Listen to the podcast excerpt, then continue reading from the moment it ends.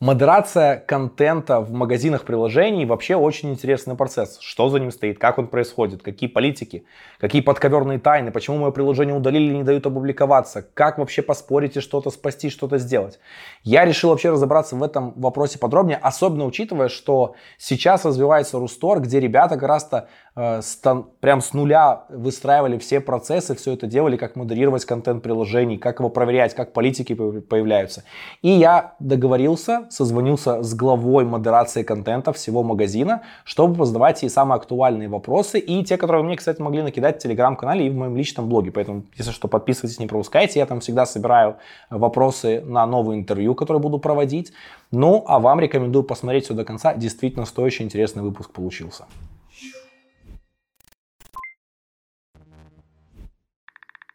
Кать, расскажи, пожалуйста, э, как ты пришла в модерацию контента вообще и какой у тебя опыт за плечами был перед этим? Я пришла в Рустор на самом старте проекта 25 мая 2022 года.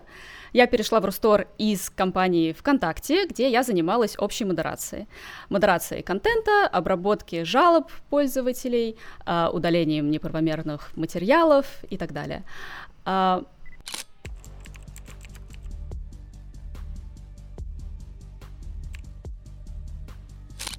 Модерация приложений — это для меня новый опыт. Опыт, несомненно, супер интересный. Я с радостью погрузилась в новый проект, и с 25 мая прошлого года я занимаюсь модерацией здесь. У меня довольно небольшая команда, это 9 замечательных человек, которые работают в графике с 6 утра до 3 ночи без обедов, без выходных, без праздничных дней. Тем самым э, получается модерировать приложение довольно оперативно и быстро поставлять контент нашему пользователю в Русторе. А до вообще вот работы в ВК, в модерации, ты откуда вообще пришла, с каким опытом? Или ты сразу прям влилась? У меня довольно нерелевантный, возможно, к IT опыт. Я раньше преподавала танцы, как это ни странно, как это нерелевантно бы не звучало. А, и до этого я была репетитором. После этого я пришла на совершенно стартовую позицию модератора контента в том же самом ВКонтакте, где я занималась обработкой жалоб на разные непотребства, на спам, незаконные запрещенные товары, порнографию и так далее. И из модератора я уже начала обрастать более а, интересными обязанностями. Я на каком-то этапе стала этим лидом, руководителем направления, и дальше уже более плотно погружалась в модерационную среду. После этого подключился Рустор, и я погрузилась в модерацию приложений, которая тоже довольно интересна, но немножко отличается от модерации просто пользовательского контента, который мы можем видеть в соцсетях. А это как много лет у тебя уже опыта в модерации? А, я бы сказала, что около 6-7.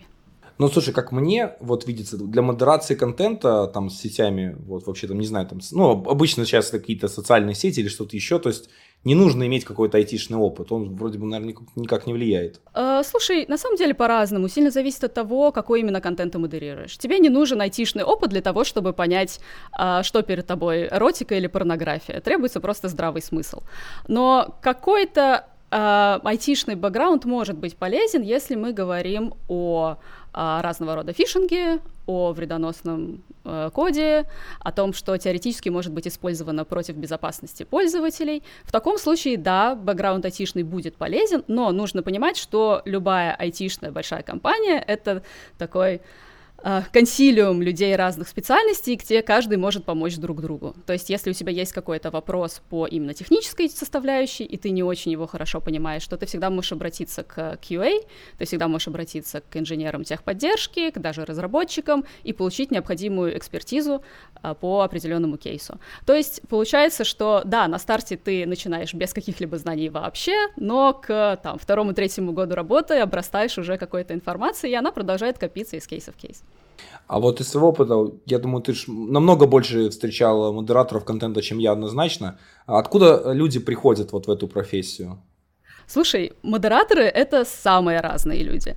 И, к сожалению, нет такого института, в котором бы обучали модераторов. А у нас есть совершенно разные люди. Это и люди, которые только начинают свой путь в IT, Э, с профильным образованием, но при этом э, без профильного опыта, которые в дальнейшем хотят перерасти в QA и развиваться уже там. Э, это могут быть люди из других бэкграундов, юристов мы ценим особенно, потому что это всегда дополнительные знания по каким-то юридическим нюансам и тонкостям, они лучше разбираются чуть-чуть в, в законах и в этой сфере. Это тоже может быть супер полезно, особенно если мы говорим о, скажем, распространении какого-то незаконного контента. А, в остальном кажется, что для модератора гораздо важнее софт-скиллы, чем хард-скиллы, потому что для модератора критически важна внимательность, даже такая легкая дотошность, я бы сказала, усидчивость, способность много времени проводить за довольно монотонной работой, а, скажем прямо, модерация подразумевает монотонность, а, и сохранять свою концентрацию на протяжении всего этого времени.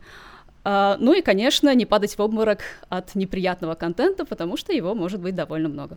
То есть психологическая стойкость обязательно? Сто процентов. Крепкость ягодиц и крепкость нервов. Это тот девиз, который я использую, подбирая себе новых сотрудников. Хотите поработать с топовыми инженерами, и можно это сделать как и в России, так и за пределами, по open source что-нибудь и поработать вообще над платформенными задачками, так и фичевыми.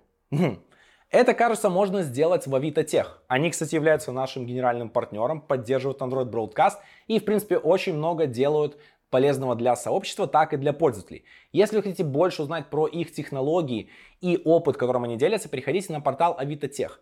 Также там вы найдете вакансии и другие возможности, с помощью которых вы можете поработать с их командами. Ссылочка есть в описании к этому видео, ну а мы продолжаем. Можно сказать вообще, как происходит модерация контента в целом. То есть я сейчас не про приложение или вообще вот как обычно все это идет. Модерация бывает двух видов. На самом деле видов довольно много, но мы их разделим сейчас на два. Первый вид модерации — это премодерация, и второй вид — это постмодерация. Чем они отличаются? Премодерация означает процесс, при котором весь контент, который попадает на твой сервис, проходит предварительную модерацию человеком или автоматикой, это без разницы. Но ничего не попадает на экран, ничего не попадает в публику до проверки модератором. Постмодерация — это, наоборот, реагирование на какие-то жалобы, это реагирование на, возможно, какой-то низкий рейтинг, на дизлайки, на какие-то внешние сигналы, которые говорят модератору, пожалуйста, иди и перепроверь. Модерация контента сильно зависит от того, что это за контент. Если мы говорим о текстовом контенте, то очень часто используется какая-то автоматизированная модерация. Это ML, это поиск по ключевым словам и так далее. Но и модерация ручная человеком также используется. Если мы говорим о э, видеоконтенте или о э, визуальном другом контенте, фотографии и так далее, э, то также иногда подключаются ML, но уже гораздо реже, потому что ML, к сожалению, хуже оценивают сейчас визуальный контент, чем текстовый. Э, и если мы говорим о гораздо более комплексном контенте, типа того же самого приложения, то сейчас это чаще всего исключительно ручной труд, потому что э, сама сам вид этого контента слишком сложный для того, чтобы обрабатываться автоматически. То есть здесь уже люди подключаются чаще всего практически в 100% случаев. А сама модерация может происходить разным способом в зависимости от того, что платформа делает потом с этим контентом. Платформа может его удалять, Платформа может блокировать пользователя и, например, откатывать его контент, то есть все то, что он понаписал за последнее N времени. А, он может просто блокировать пользователя, но при этом не делать ничего с этим контентом. Также платформа может, например, специально искать какие-то триггеры и заниматься проактивной модерацией для того, чтобы устранить какие, какой-то контент с своей э, платформы. И это четвертый вид модерации, такая проактивная. А вообще, смотри, в магазин могут заливаться и игры, и приложения. Чем вот принципиально отличается процесс вот ревью приложений от игр? А, формально ничем. На практике сильно отличается. Дело в том, что приложение чаще всего модерировать чуть легче, чем игры, и чуть быстрее, чем игры. Связано это с тем, что для игр принципиально важен возрастной ценз. А для приложений он не настолько критичен. И чтобы определить возрастной ценз, модератору нужно сильно погрузиться в контент, пройти, возможно, несколько уровней, а, а то и посмотреть там разные сцены, разные главы одной и той же игры для того, чтобы оценить, какой это возрастной ценз и какую правильную категорию ему поставить. Соответственно, а, здесь мы больше внимания будем уделять именно этой части. В приложениях возрастной ценз играет гораздо меньшую роль, потому что большая часть приложений на самом деле совершенно нейтральный контекст в себе содержит. Там нет ультранасилия, там нет обнаженки, там, скорее всего, нет каких-то бранных слов, которые тоже могут цензурироваться. Поэтому модерация приложений происходит немножко попроще. Но Flow один. Сначала приложения все в обязательном порядке проходят проверку на безопасность. Это проверка с помощью Касперского и проверка с помощью внутренних сервисов э, информационной безопасности. При необходимости, если вдруг обнаружен какой-то алерт, неважно, э, ложный или не ложный, это приложение обязательно уходит сотруднику информационной безопасности, где уже более пристально с ним работают живые сотрудники. А после этого любое приложение или игра идет э, на модерацию модератором, который уже мониторит это приложение на предмет недопустимого контента, на предмет соответствия возрастному цензу, тематике, э, на предмет работоспособности этого самого приложения и на корректности скриншотов, описания и всей остальной информации, которая содержится в карточке этого самого приложения. Общий флоу такой, но, как я уже сказала, акценты будут немножко разные в зависимости от того, игра это или приложение, что это за игра и что это за приложение, э, какие, возможно, пермишины требуются для приложения и для игры и так далее. Чем отличается первая проверка приложений от последующих обновлений его? По Flow ничем. Это такая же проверка безопасности и после этого проверка контента. Конечно, когда мы уже знакомы с приложением, нам гораздо легче его промодерировать, потому что мы, в принципе, знаем, что от него ожидать. Возможно, мы там уже даже зарегистрированы, у нас остались какие-то тестовые аккаунты, в которых проще зайти, не нужно регистрироваться с нуля. Uh, у нас есть уже какие-то внутренние пометки к этому приложению, мы знаем, на что обратить внимание. Кроме того, когда разработчик меняет что-то в приложении, он не обязательно загружает новое ПК он может поменять описание, он может поменять э, категорию и так далее. А результатом вашей проверки что вообще является? Приложение, опубликованное в сторе. Это ультимативный результат нашей проверки. Да, я имею в виду, вы пишете какой-то, там, не знаю, отчет, что-то, как, каким образом, например, то есть, ну, разные же люди могут это проверять, а вот именно как, как происходит, соответственно, вот репорт о проверке. Репорт о проверке нужен прежде всего разработчику, потому что ему нужно понимать, прошло его приложение или нет и по какой причине. Когда мы одобряем или отклоняем приложение в интерфейсе, у нас есть бокс для текстового комментария, и мы там всегда оставляем свои заметки для пользователя, для разработчика. Это может быть комментарий и про отклоне, он абсолютно всегда обязательный, мы всегда пишем, почему мы отклонили и что нужно сделать, чтобы мы пропустили это приложение в стор. В случае с одобрением у нас комментарий по желанию.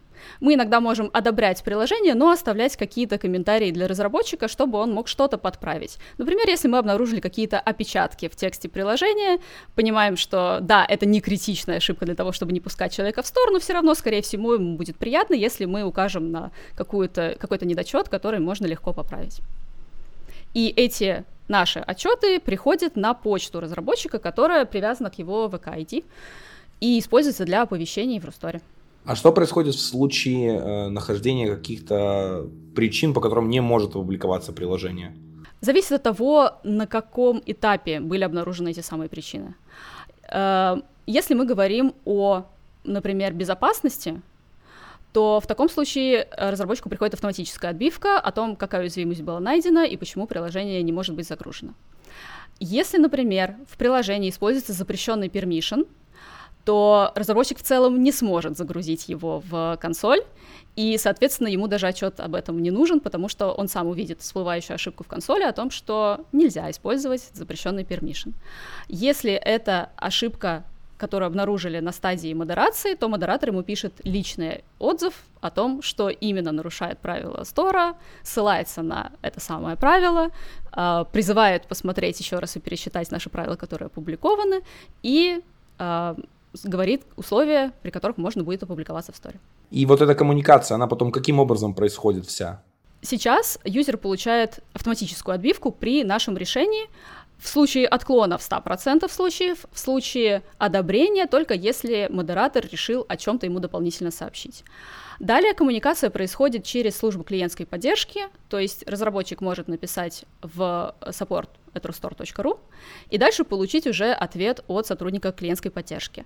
Нужно сказать, что команда модерации и команда поддержки вообще в целом сильно связаны друг с другом, они всегда находятся в тесном контакте, и ребята из одной команды всегда подскажут ребятам из другой команды э, причины, по которым было заблокировано или не пропущено приложение, что нужно исправить, куда посмотреть и так далее. Но коммуникация будет идти через клиентский сервис, потому что команда модерации — это довольно закрытая такая команда, которая не общается с внешними клиентами вообще никак. Слушай, а как много вообще э, контента э, вы можете отсмотреть за сутки? Вот, ну, свои рабочие. То есть, как, какой у вас, э, скажем, этот порог ну, наш порог, наверное, еще не изведан, потому что мы стараемся работать с запасом и предугадывать увеличение потока, чтобы не упираться в этот самый лимит. Сейчас мы работаем с 6 утра и до 3 ночи, потому что, как показывает статистика, с 3 ночи до 6 утра по Москве у нас грузится не так много приложений и обновлений, поэтому не особо актуально иметь дежурящего э, модератора на смене в это время. Однако мы готовы к тому, что нам потребуется вводить и такую смену, и, в принципе, готовы будем ее поддержать буквально вот э, со следующего года. А насчет наших способностей и проверок, кажется, что модератор может совершенно комфортно проверить новое для него приложение в пределах 10 минут. Если есть какая-то очередь, то время, конечно, будет немножко увеличиваться. Если это приложение простое или нам уже хорошо знакомое, возьмем, например, какой-нибудь калькулятор условный, который состоит из простейших э, функций, и госуслуги, которые мы проверяли уже там раз 10, наверное, а, то эти проверки будут, конечно, гораздо быстрее проходить и занимать, возможно, 3-5 минут. Ну и дальше можно просто посчитать, зная, сколько человек у нас в отделе, их 9. Ну, то есть, грубо говоря, один модератор если брать все новые приложения, банально проверяет около 100, от 120 э, до, соответственно, э, где-то до 400 приложений. Ну, вот за, за рабочий день свой, там, если вот мы берем, то есть если он работает без, без остановки э, с 6 утра до 3 ночи, но так как бы не бывает. Да, мы следим за тем, чтобы наши модераторы не работали с 6 утра до 3 ночи, просто потому что концентрация очень сильно падает, а падение концентрации — это прямой путь к небезопасности, поэтому э, для нас это абсолютно... Да, ну, я так, я, я на вскидку, а, да, нас... то есть это типа, скажем, а, а, а, это, а, один модератор в сутки, типа, будем считать единицу, от 100, короче, от 120 где-то до 400 приложений. Да, если на смене находится один модератор, но у нас их больше. Ну, мы считаем, типа, одну единицу модератора, работающий вот этот весь интервал времени. Да, с одной стороны так, с другой стороны, конечно, такой подсчет немножко грубый, потому что, а, опять же, может быть целый ряд приложений, которые обрабатываются супер легко, и может быть одно приложение, которое положит работу отдела на несколько часов просто из-за своей сложности, из-за того, что там а, появился какой-то, я не знаю, новый кейс, попытка обойти наши э, рубежи защиты или какой-нибудь суперспорный случай.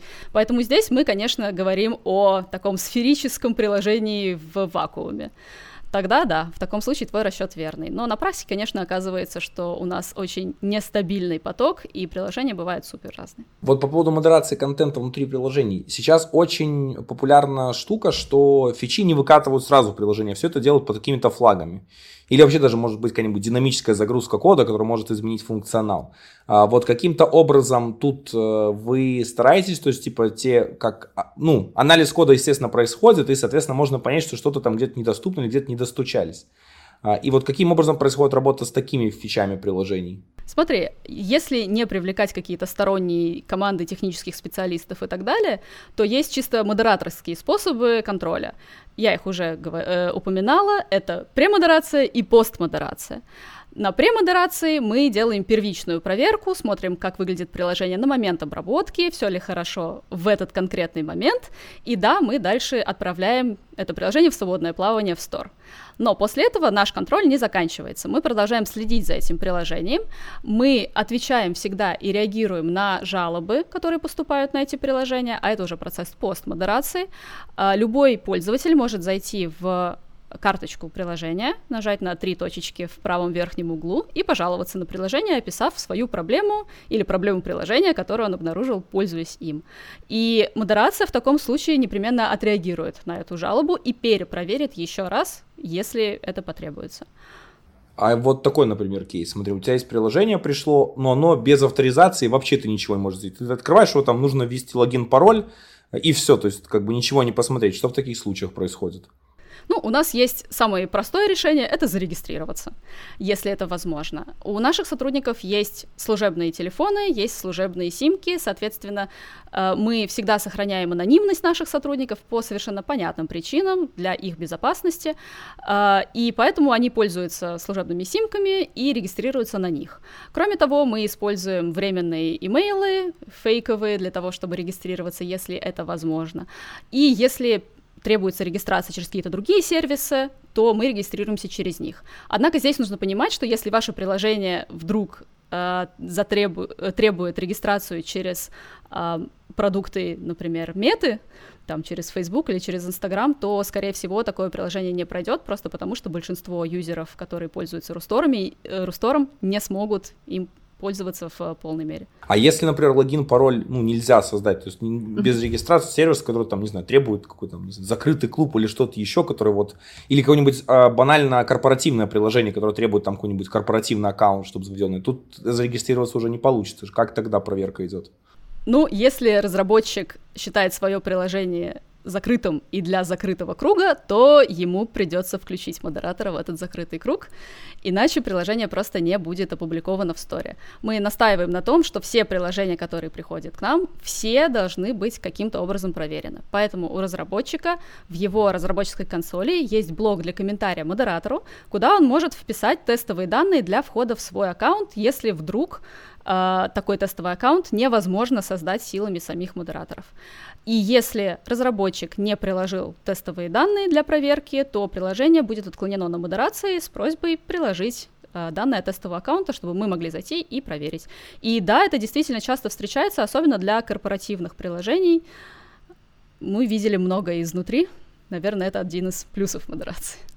И в этом случае вы никакой NDA, там, то есть, грубо, или как бы, или сам магазин по умолчанию, типа, гарантирует неразглашение не для таких приложений? Я смею полагать, что Рустор, я предполагаю, что Рустор эксплицитно не, э, никак не регулирует эти самые э, взаимодействия с приложениями, однако все модераторы без исключения подписывают NDA, поэтому все то, что попадает в руки модераторов, остается в руках модераторов.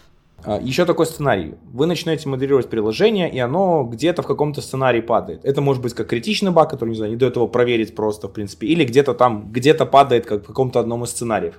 Что тогда происходит? В таком случае мы стараемся провести кросс-проверку, то есть передать то же самое приложение в руки другого модератора на другое устройство, проверить его еще где-то, и если оно запустилось и успешно работает хотя бы где-то, то мы считаем, что это достаточное условие для того, чтобы мы опубликовали его в сторе. При этом при одобрении мы обязательно напишем, что, дорогой разработчик, у тебя не работает приложение на устройствах раз, два, три, четыре, пять. Если же приложение не запустилось ни на одном из устройств, ни у одного из модераторов, то в таком случае мы это приложение, конечно, отклоним. А какой спектр устройств для теста вы используете? Совершенно разнообразный. Больше всего мы любим Uh, устройство Xiaomi. Я надеюсь, что это не посчитается рекламой. Uh, но мы используем целый арсенал, наверное, разных устройств, потому что для некоторых приложений требуется самый новый, э, самая новая версия андроида, для некоторых, наоборот, требуется старая версия андроида, и на новых они уже не идут. Для некоторых приложений требуется гироскоп, особенно это гоночки, например. Для некоторых приложений требуется дополненная реальность. И, по сути, все эти приложения требуют разных устройств, и хорошо, если твое рабочее устройство сочетает это все.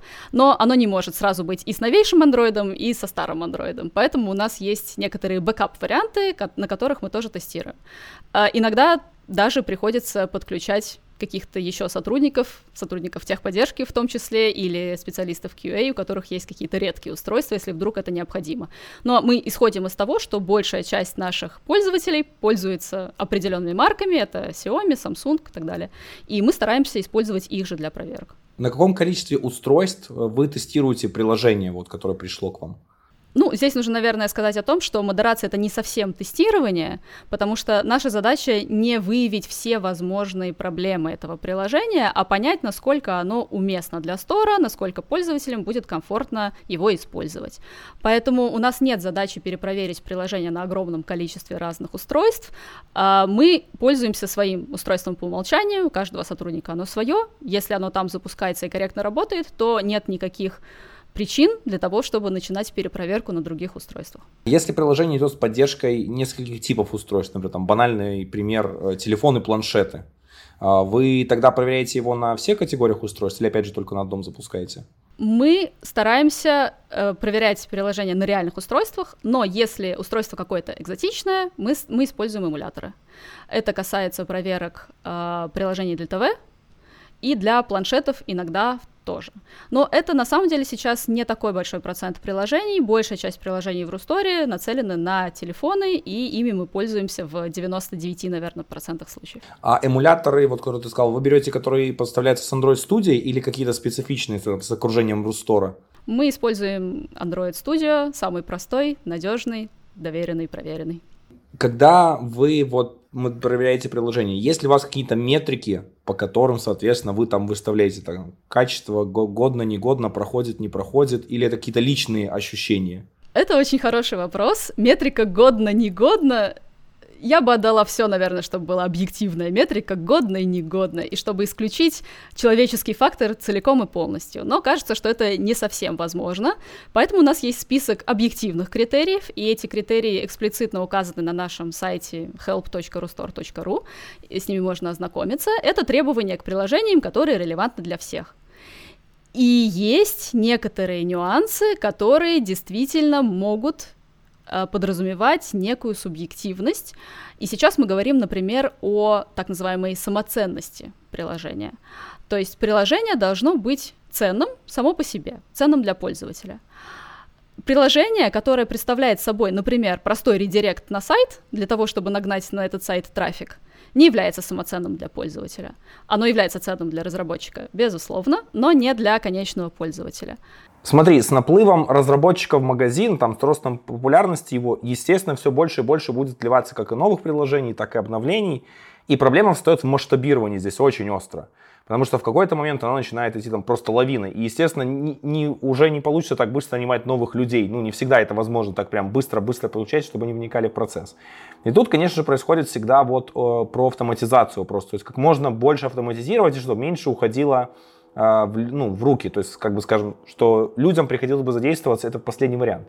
А вот а, что вообще касательно автоматизации процесса проверки приложений, вот в каких частях он делается, то есть, понятно, что безопасность анализ, да, там какой-то есть, соответственно, инструмент специальный, а именно если функционал, какие-то другие вещи, которые вот, соответственно, глубже, чем просто сканирование каких-то файликов. Ну, опять же, это вторая моя, наверное, голубая мечта, чтобы вся модерация была абсолютно полностью автоматизирована, и я бы ничем не занималась, кроме как обучала постоянно какие-то эмейльки. Но, к сожалению, пока что мы не на таком уровне развития, на котором можно абсолютно безопасно автоматизировать абсолютно всю модерацию. А, как я уже говорила, есть некоторые виды контента, которые легко поддаются автоматизации. Есть виды контента, которые сложно поддаются автоматизации. И вот APK — это как раз очень комплексный вид контента, который содержит в себе и текст, и визуал, и все, что хочешь. И он сложно поддается автоматизации. Легко поддается автоматизации текст, если мы говорим, например, о описании приложения, о там, кратком кратком, некратком описании, э, каких-то комментариях к нему и так далее. И неплохо подается автоматизации, проверка визуала в плане скриншотов, каких-то отдельных фотографий. Это все, да, действительно можно автоматизировать.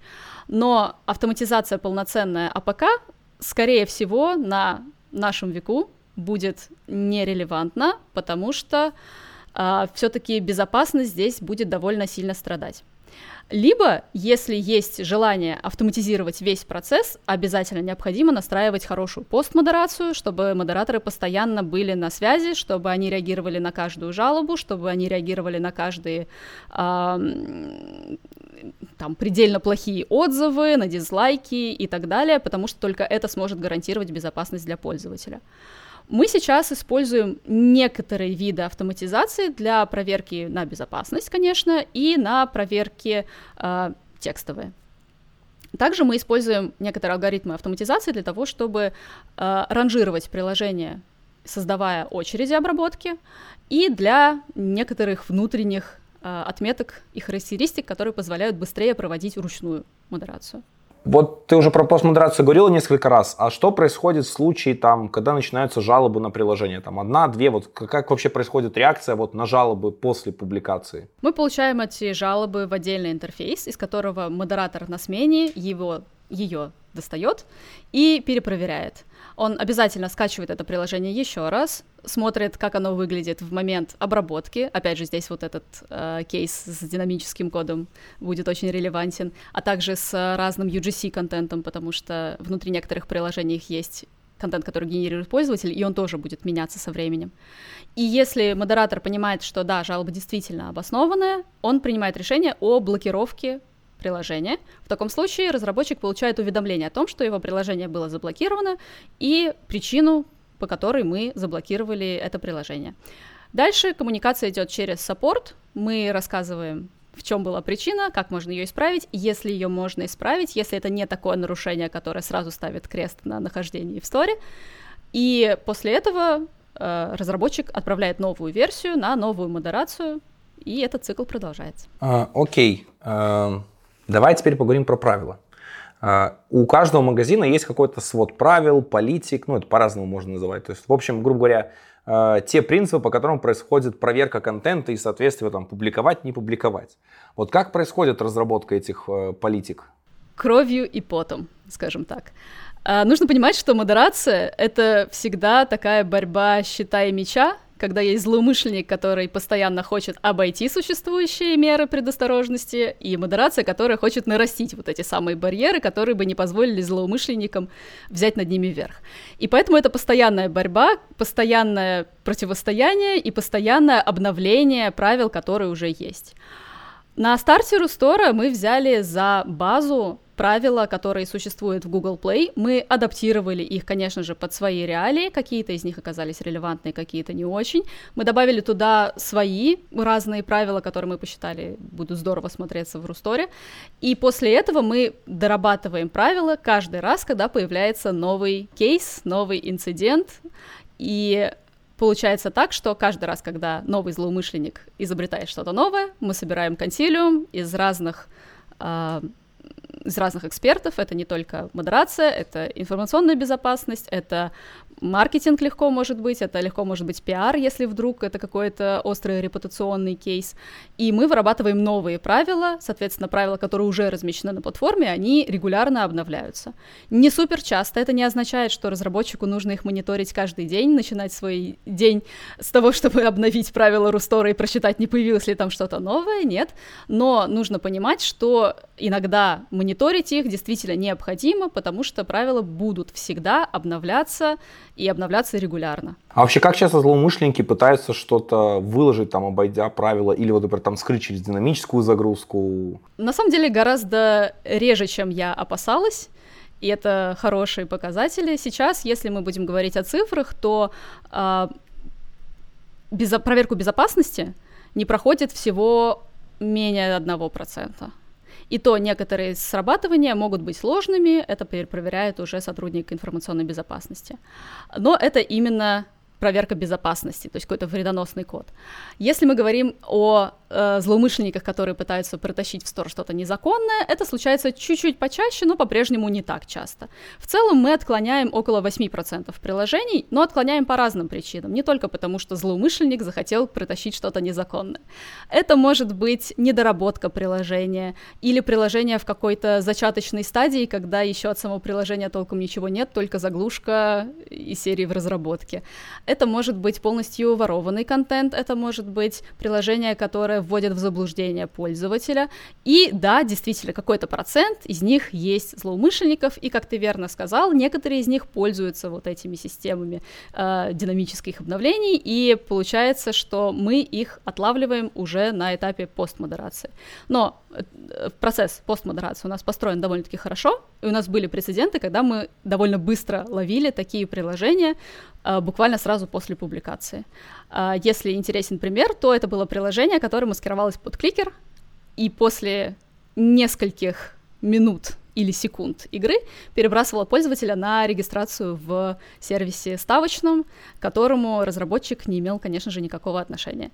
Это приложение мы пропустили, потому что на всех устройствах модераторов оно прекрасно работало как кликер и не подавало никаких потенциальных угроз, но мы очень оперативно среагировали на жалобу. Первый же человек, который скачал, увидел переход на другой ресурс, и приложение было заблокировано без возможности восстановления. А бывает ли вот у вас такие кейсы, э, что приложение проходит безопасность, доходит до модератора, но э, там явно что-то такое, что как бы не очень хорошо публиковать, но политиками это не запрещено на текущий момент. И, соответственно, из-за этого приложения политика и появляется на этапе модерации. Да, такие кейсы однозначно есть. Э, наверное, сходу не вспомню про прям плохой-плохой контент, но у нас точно недавно появилось правило о том, что бесплатное приложение платное приложение не может маскироваться под бесплатное приложение, потому что есть разработчики, которые публикуют по факту платное приложение, делают вид, что оно бесплатное, но при этом ты можешь открыть только первую страничку, а дальше все. Дальше покупка для использования всего остального функционала приложения. И это, конечно, вводит пользователя в заблуждение, это мотивировало нас написать отдельный строчкой, что, ребята, пожалуйста, не нужно злоупотреблять нашей добротой, сразу пишите, платное это или не платное приложение. Да, такие кейсы случаются, и они будут продолжать случаться, потому что чем дольше работает модерация, тем больше разных ухищрений находят люди, которые ходят, хотят эту самую модерацию обойти. А, смотри, ты вот уже сказала про удаление, то есть, и причем обычно в магазинах приложений бывает типа два удаления. Удаление приложения конкретно, что это приложение больше не может публиковаться, и вообще блокировка блокировка аккаунта в целом и все, что на нем есть. Даже некоторые магазины жестят и блокируют даже все аккаунты, которые были связаны с этим аккаунтом. Например, там, разработчик может получить наличный аккаунт, потому что был привязан к, э, к фирме. Вот. Но это другие магазины приложений, то есть э, мы сейчас не про Store. А вот по каким э, критериям вообще происходит вот именно удаление приложения полностью навсегда и, его, и блокировка аккаунта? Смотри, мы не удаляем приложение, мы их скрываем из стора за блокировкой. То есть разработчик может продолжить работать над этим приложением, улучшать его, устранять какие-то незаконные вещи, которые он опубликовал на первом этапе, и потом это приложение можно будет опубликовать. То есть мы не берем на себя ответственность за удаление приложения, которое пользователь загрузил. Нет, оно остается у него в консоли, он может с ним дальше работать, если получит разблокировку этого самого приложения. А, насчет блокировки аккаунта. Мы ей пользуемся, но в крайне редких случаях и в случаях каких-то очень больших нарушений. Обычно они связаны как раз с, а, с разным видом скама, в том числе вот эти ставки, о которых я говорила, которые прикидывались э, кликером, э, они были заблокированы окончательно и бесповоротно, в том числе с аккаунтом разработчика, потому что разработчик в ответ на нашу просьбу прислать какое-то документальное подтверждение, что он как-то связан с э, компанией ставок, прислал нам поддельный документ. Ну и, конечно, это уже подрывает доверие разработчику, и мы предполагаем, что он в целом ненадежный партнер для стора, и в таком случае весь аккаунт разработчика может быть заблокирован. Но мы не идем так далеко, чтобы выслеживать, какие еще у него аккаунты могут быть связанными, и пока таких прецедентов, к счастью, не было. Надеюсь, что таких больших нарушений у нас и не будет. А еще момент с появлением политики. Как раз это может случаться так, что новые политики могут приводить к тому, что уже опубликованный ранее контент, который был одобрен, станет, э, скажем, вне политик вот этих новых, которые введены были позже. А, что в таких кейсах происходит вот с этим опубликованным приложением? Слушай, это интересный кейс, потому что на самом деле на практике такого не встречалось. Не встречалось потому, что, как я уже сказала, у нас такая прецедентная система формирования новых правил, и если вдруг новое правило появляется, то это значит, что, скорее всего, оно вот первый раз к нам пришло только сейчас, и его не было ранее. Но если такое происходит, то здесь опять же подключается постмодерация, если вдруг кто-то начинает жаловаться на это приложение, и мы понимаем, что да, сейчас это приложение действительно нарушает текущие обновленные правила, мы в таком случае его заблокируем или свяжемся с разработчиком без блокировки для того, чтобы рассказать ему о том, что наши правила поменялись, дать время на исправление, на загрузку новой версии, и в таком случае можно будет обойтись даже без блокировки уже имеющегося контента. И скорее всего так и будет, потому что если бы это было какое-то вопиющее нарушение, мы бы, скорее всего, его не допустили в самый первый раз на премодерации. Если он уже прошел премодерацию, скорее всего, это какое-то мелкое нарушение. Например, сейчас сейчас, не так давно, мы немножко ужесточили правила в описаниях, и сейчас в кратких описаниях нельзя использовать эмоджи это не значит, что мы переблокируем все приложения, которые использовали эмоджи до этого. Нет, просто когда те приложения будут приходить к нам на обновление, мы будем в комментарии разработчику писать, дорогой разработчик, пожалуйста,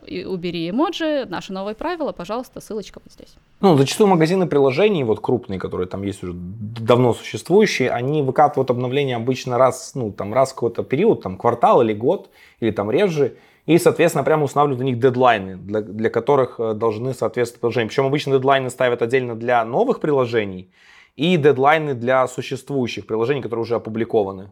Слушай, ну, честно говоря, мы так не делаем, мы решаем проблему точечно и обращаемся к каждому из разработчиков лично, общаемся с ними, а, получаем какой-то комментарий относительно того, почему в приложении работает так или иначе, и если нам кажется этот комментарий валидным, то мы с ним сами определяем срок, когда это можно будет исправить. Для некоторых это может быть три дня, для некоторых видов э, нарушения. Для некоторых видов потребуется, конечно, большее время, просто потому что э, разработка потребует большего времени. Но опять же, если это приложение совершенно безнаказанно, спокойно существовало у нас в, в сторе, скажем, год, Ничего страшного, если оно посуществует еще полтора года. Ой, полтора года, господи, полторы недели. А, ничего с этим не случится страшного, поэтому здесь мы стараемся вставать на сторону разработчиков, идти им навстречу и давать время на исправление. Но, конечно же, если дедлайн был нарушен, в таком случае разработчика ожидает блокировка его приложения. Проверка контента приложению происходит не только там по функционалу, но еще важный аспект как раз-то это возрастные ограничения, соответствие, там, правильно выставлен э, рейтинг э, и законодательство, то есть нормы законодательства, которым, соответственно, регулируется магазин и там приложение, где оно распространяется. А вот как тут происходят проверки? Э, если мы говорим о возрастных ограничениях, давай сначала с них начнем. Это чаще всего вопрос игр. Почему так? Возрастные ограничения — это в целом не показатель того, что приложение ориентировано на людей этого возраста. Это показатель того, что людям младше этого возраста нельзя использовать это приложение.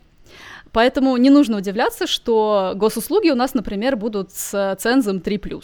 Это не значит, что мы ожидаем, что дошкольники пойдут, э, я не знаю, стоять в очереди на детский сад самостоятельно. Но мы ожидаем, что добро победит зло по крайней мере, в рамках приложения госуслуги. А если мы говорим об играх, то это чуть более сложный процесс, потому что для каждой из возрастных категорий есть определенные нормы, которые должны соблюдаться.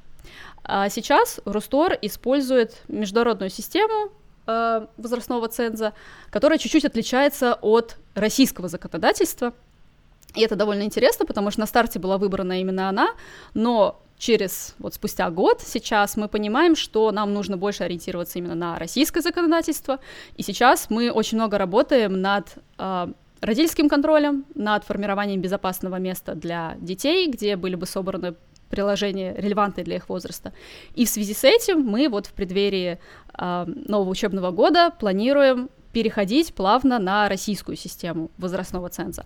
Она практически не отличается от европейской, которую мы используем сейчас. Отличаются там буквально две категории. Сейчас это 3 плюс и 7 плюс, а станут 0 плюс и 6 плюс. Хотя, по сути, ничего не поменяется.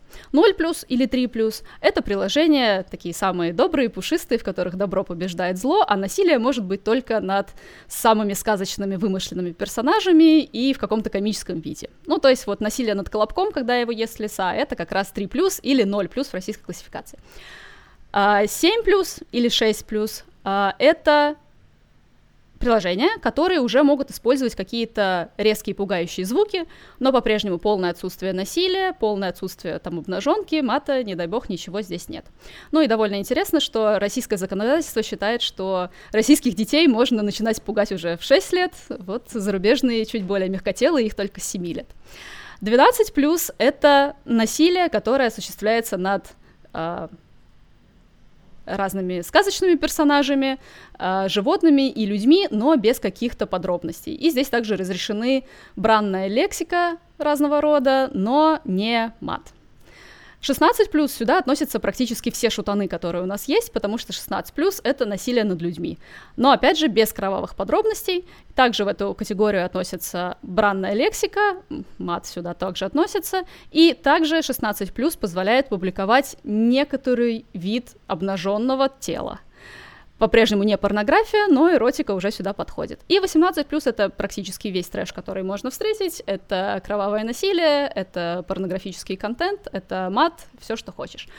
А, конечно, есть контент, который в целом запрещенный. То есть, например, насилие по отношению к себе, self-harm, суицид запрещен в любом виде, и его нельзя публиковать даже в 18+. Но в остальном Э, вся вот эта возрастная классификация, она подразумевает под собой степень насилия, э, использованные слова, насколько они ругательные, и степень обнаженности тел, которые там можно встретить. И с этими тремя критериями мы оцениваем приложение, насколько его контент допустим для той или иной возрастной категории. Ну и, как я уже сказала, уже в обозримом будущем мы будем переходить на российскую систему. Она немногим отличается, вот, по правилам останется плюс-минус так же, это скорее будет формальный переход, где цифра 3 поменяется на 0, а 7 на 6. Что касается законодательных норм? А, здесь хороший вопрос, потому что мы не берем на себя роль юристов полноценных, Поэтому, если речь идет о нарушении каких-то интеллектуальных прав, это отдельный прям совсем разговор. Еще одна важная категория споров – это как раз-то авторские права. А, касательно обычно контента в приложении или там вообще какой-то там тематики или что-то еще.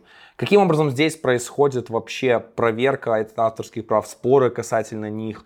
Как, соответственно, а, вообще, то есть, ну, вот авторы какого-то контента или что-то могут защитить свои права на площадке? Смотри, здесь нужно понимать, что Рустор — это информационный посредник. Это не надзорный орган, цель которого выявить истину и прижучить нарушителя. Это не так.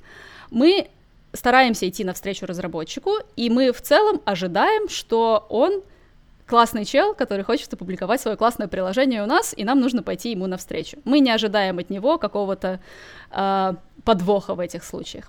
Но базовую проверку, конечно, мы проводим. Мы отслеживаем, есть ли это приложение в других сторах, и смотрим, кто выложил его в этом сторе. Самая простая проверка — это попросить разработчика прислать условный скриншот консоли из этого магазина, где будет видно, что это действительно он, и вот то же самое приложение выложено от его имени. И это, кстати, частый кейс, потому что некоторые ребята публикуются под одним псевдонимом в Google Play, под другим псевдонимом в Рустор, и их сложно связать между собой, если они не пришлют там какое-то личное подтверждение. Но это довольно быстрая процедура, она происходит на этапе первой модерации, самой первой версии. Мы действительно можем запросить какую-то причастность к определенному приложению. Совершенно другая категория приложений — это та, которая вводит пользователя в заблуждение, умышленно или неумышленно. Я говорюсь, я считаю, что это все умышленно, конечно. Если мы имеем какое-то приложение, которое косит под госуслуги, использует его иконку, э, цветовые решения госуслуг, вот этот самый шестиугольник красно-синий, то мы понимаем, что задумка изначально какая-то хитрая, Возможно, здесь есть нарушение, возможно, здесь есть попытка ввести пользователя в заблуждение. Такие попытки мы пресекаем. А, то же самое касается использования товарных знаков других компаний на логотипе, на иконке. А, часто это, например, реклама регистрации нового водителя в такси, в Яндекс Такси, который происходит через посредника, но при этом используют на логотипе логотип, собственно, Яндекс Такси.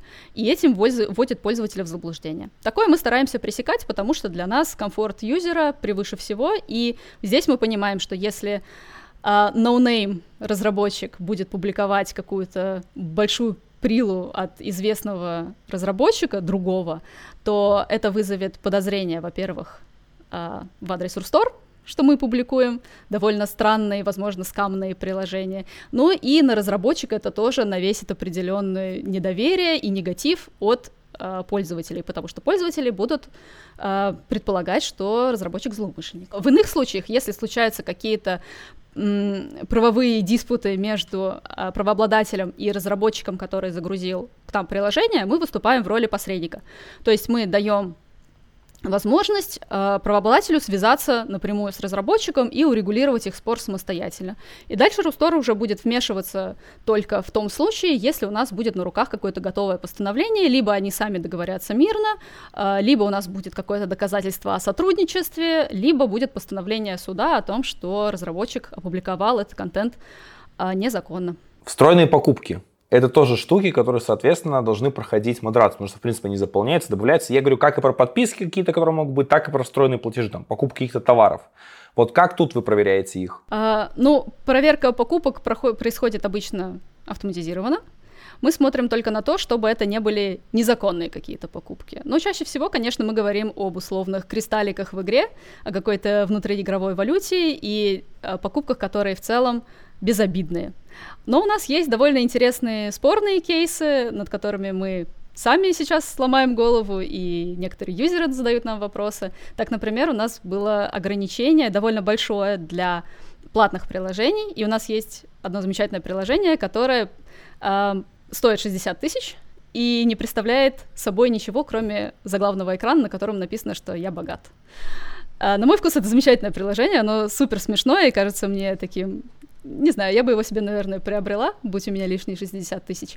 Но у многих оно вызывает вопросы и недовольство внезапно пользователей, которые удивлены такими политиками Рустора. Но здесь мы не ограничиваем разработчика, если он считает, что его приложение одноэкранное стоит 60 тысяч, хозяин барин, мы не против. А нарушение вот как раз-то э, механизмов встроенных по покупок, потому что любой магазин имеет строгие правила, что может э, проходить э, биллинг какой-то систему любую мимо платежных э, средств магазина, что обязано как раз проходить через встроенные покупки в магазин. А вот как тут вы модерируете это? Слушай, ну здесь мы стараемся быть максимально толерантными к разработчикам, потому что у нас есть, конечно, встроенная русторная платежка, и мы очень хотим, чтобы все разработчики ей пользовались, но понимаем, что переход не супер быстрый, и, возможно, не всем он э, по зубам в ближайшем обозримом будущем. Поэтому мы э, принимаем платежки и других сторов, и платежку Google Play, и просто на самом деле донат из, э, из серии, знаешь, некоторые разработчики пишут, номер карты, там, переводите, поддерживайте. Ну, даже такие формы платежа, на самом деле, мы не запрещаем, а, потому что считаем, что разработчикам нужно время на то, чтобы адаптироваться и встроиться в нашу систему.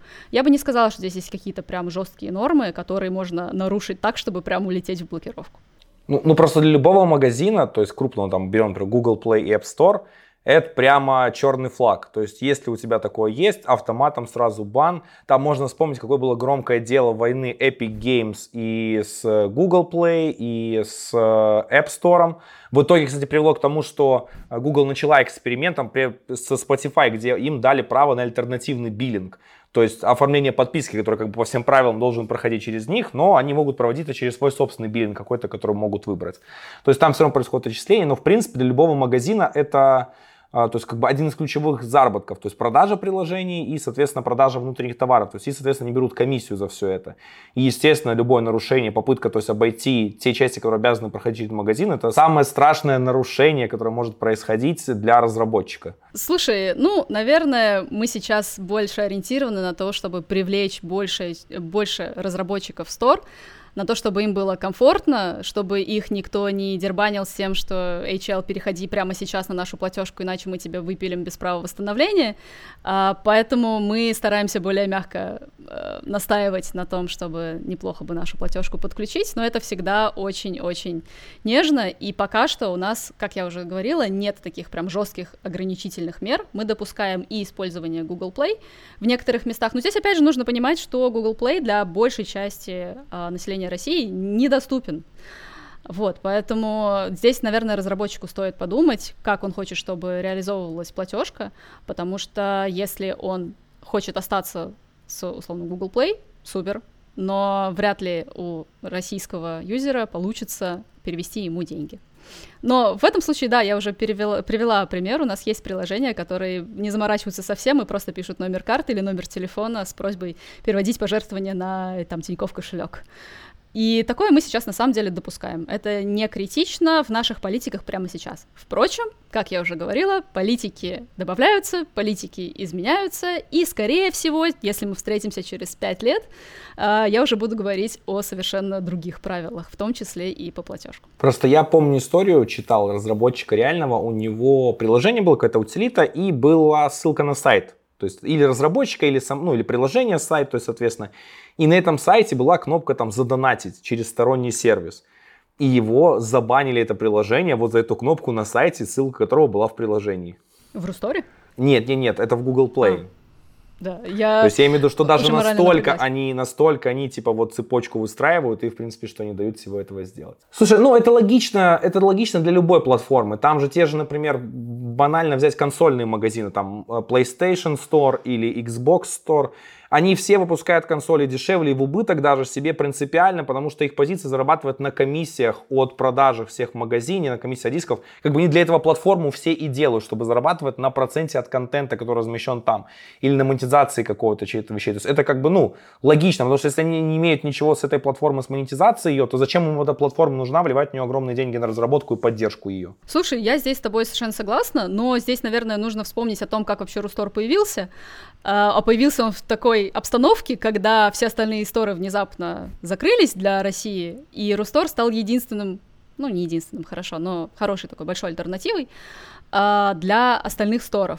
И в таких условиях обязывать разработчика непременно вот прямо сейчас переходить на наши условия или выметаться довольно негуманно. И мы сейчас продолжаем привлекать а, разработчиков, в том числе и более простыми, наверное, правилами. Да, это понятно, что сейчас такой Рустор это такой большой инвест-проект, но в какое-то время ему тоже нужно выйти на окупаемость, то есть чтобы он сам себя как минимум содержал. Да, ну, я не могу тебе сказать точные сроки, когда это произойдет, но мне это кажется, и не нужно. Это, да, это вопросы про будущее, я знаю, что задавать нельзя нигде, то есть это, это нормально. Нет, ну если ты спрашиваешь да. мое мнение, мне кажется, что это действительно когда-то случится, но сейчас это, это, это логично, это нормально, то есть я против, против этого ничего не вижу, то есть любой проект должен как бы окупать себя и приносить прибыль, чтобы иметь возможность развиваться и на существование. То есть только социальные проекты могут ничего не приносить. Последнее время, даже, наверное, не последнее время, наверное, намного больше э, Получилось так, что э, Google Play стал таким вторым э, эшелоном обороны в Android экосистеме. То есть есть Android, сама операционная система, там какие-то выявляются новые версии, вводятся новые ограничения, и как бы вроде бы ты все можешь использовать, там появились новые пермишны, все можешь использовать, но Google Play становится таким, что, например, новое разрешение, оно дает тебе публиковаться только при определенных правилах. Например, э, если ты хочешь иметь возможность ставить будильники и по умолчанию иметь это себе разрешение, то ты должен быть приложением будильник, ну, соответствующим этому. А, вот. И вот какие ограничительные меры по публикации приложений есть в Рустор, вот, например, того, что я рассказал? Угу. Смотри, мы разделяем все пермишины на безопасные, чувствительные и запрещенные. Uh, безопасный, но о нем, наверное, не нужно рассказывать. Здесь и так все понятно. Это приложение, это, извини, пермишины, которые, в принципе, допустимы в каждом приложении. Запрещенные — это те permission ы, с которым в целом ты не сможешь ничего загрузить в store. Если ты попробуешь загрузить APK, в который будет запрещенный permission, я не знаю, какой-нибудь root-доступ, какой-нибудь, я не знаю, доступ к смене системного часового пояса или что-то такое, то сама консоль тебе выдаст ошибку и скажет, что нет, дорогой разработчик, такое приложение сюда загружать нельзя. Если же разработчик загружает приложение со списком чувствительных разрешений, а этот список у нас тоже опубликован в открытом доступе, он и в консоли тоже числится, то э, разработчик должен написать мотивацию, зачем он использует каждое из этих приложений. Это все происходит в консоли разработчика при загрузке приложения. Он увидит после загрузки APK список всех тех чувствительных приложений, за которые ему нужно что-то пояснить. И эту мотивацию он пишет в комментарии для модератора. Модератор, когда получает такое приложение, смотрит само приложение, смотрит мотивацию и делает вывод о том, насколько оно критично. Понятно, что если местоположение требует, например, приложения с погодой, это очевидно. Оно определяет, где ты находишься и выдает тебе погоду по месту твоего пребывания. Но если твое местоположение запрашивает, например, фонарик, это уже супер подозрительно, и мы, скорее всего, такое предложение отклоним и будем спрашивать у разработчика уже через поддержку, зачем ему такое пред... э, разрешение нужно, точно ли оно ему нужно, возможно, есть возможность загрузить приложение без него. А вот именно э, какие-то другого, не касательно пермишнов, есть ли какие-то еще ограни- ограничения на, соответственно, использование возможностей андроида? А можешь привести какой-нибудь пример? Мне сходу просто не приходит в голову. Permission. Ну, побольше, если через пермишины все контролируется, потому что в Android система выбрана таким образом, что пермишины служат каким-то индикатором того, какая возможность фича может использоваться и будет использоваться, и, соответственно, через нее происходит э, вот эта вот индикация. Я, кстати, вспомнил про Google Play и одну классную фичу, которая тоже требуется к приложениям. Uh, у всех приложений теперь, кстати, ввели, если через них, uh, то есть, ну, есть какая-то авторизация, аккаунт и все, то обязательно должна быть возможность через Э, это же приложение, удалить этот аккаунт, и в Google Play на страничке приложения своего должна быть сделана ссылка с веб-интерфейсом, который позволяет без установки приложения тоже удалить аккаунт. Вот, кстати, пример типа required фичи для приложения. А, еще, кстати, э, какие есть, могут быть штуки, потенциально какие-то библиотеки, которые могут использоваться. То есть подключенные библиотеки, артефакты, код, который находится, и, соответственно, который там нежелателен к использованию. Какие-то там, может, библиотеки с уязвимостями. То есть, например, потому что сейчас, например, современное приложение андроидовское, ты когда формируешь, ты можешь э, положить с ним рядом файлик, который содержит информацию о подключенных библиотеках, там версиях, все, то есть, которые собираются в момент сборки. И, соответственно, Google Play их тоже проверяет, и тебе там может выкинуть предупреждение, сказать, что вот с этой нельзя публиковаться, а, или какими-то другими такими триггерами тоже, опять же, подсказывать, что что-то не то идет. Слушай, все вот эти проверки, они проходят до этапа модерации, на этапе э, проверки на безопасность и на этапе проверки сотрудникам информационной безопасности. Если какой-то из наших внутренних сервисов ИБ замечает какой-то алерт, то сотрудник информационной безопасности лично будет разбираться с этим приложением, он посмотрит код, посмотрит, что там за библиотеки подключены, и если у него будут какие-то подозрения, он не пропустит приложение даже до модерации, не то что в стор. Поэтому на этапе модерации уже мои ребята получают приложения, которые ну, давай назовем их полностью безопасными. Одна из таких э, ключевых фичей интересных, вот, которая произошла за последний год в Google Play, это Data Safety Form.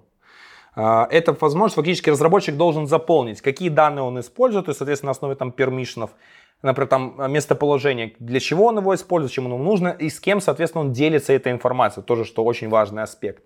Э, есть ли нечто подобное в Русторе?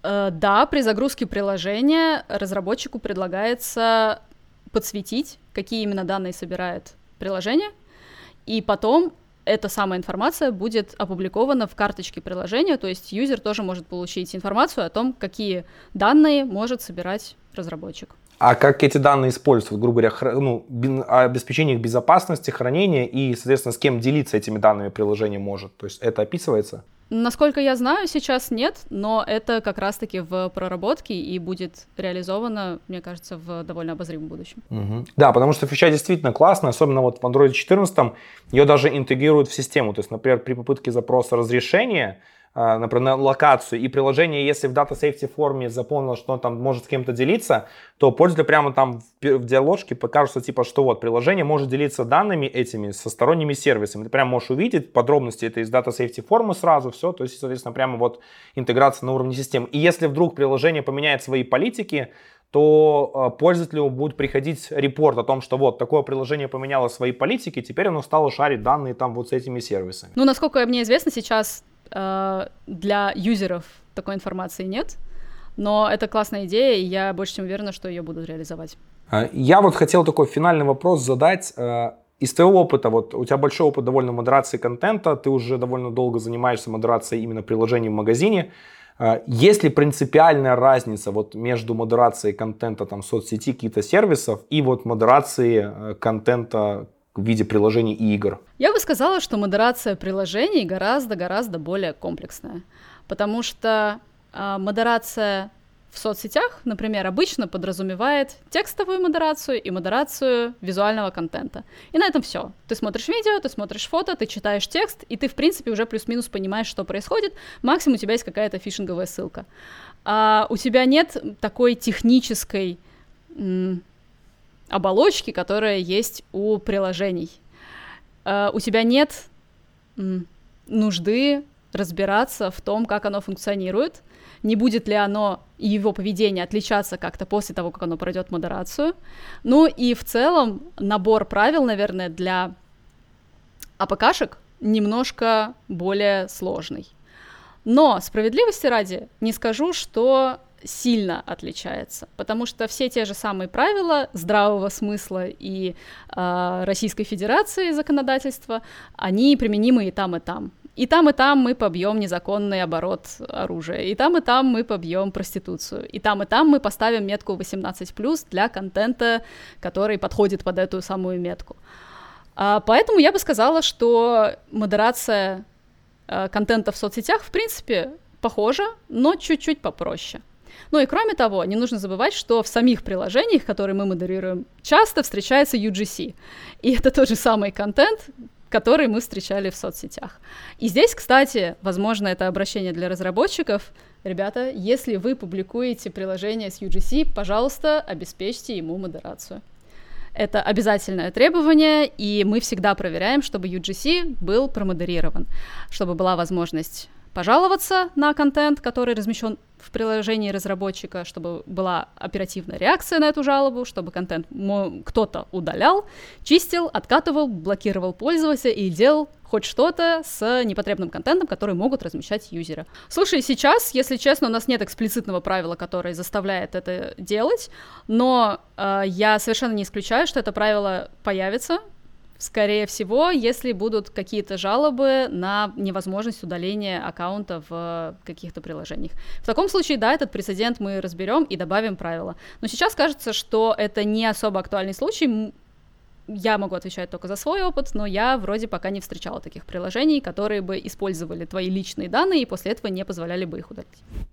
Я на самом деле узнал много интересного и полезного про модерацию контента и наладил, кстати, очень классный контакт, который поможет мне, если что, интересные случаи рассказывать и разруливать. Возможно, даже у вас есть какие-то истории, которыми вы готовы поделиться в комментариях и рассказать, как у вас, соответственно, забанили приложение в Google Play, в Store, там, где-то в другом магазине, как вообще происходил диалог.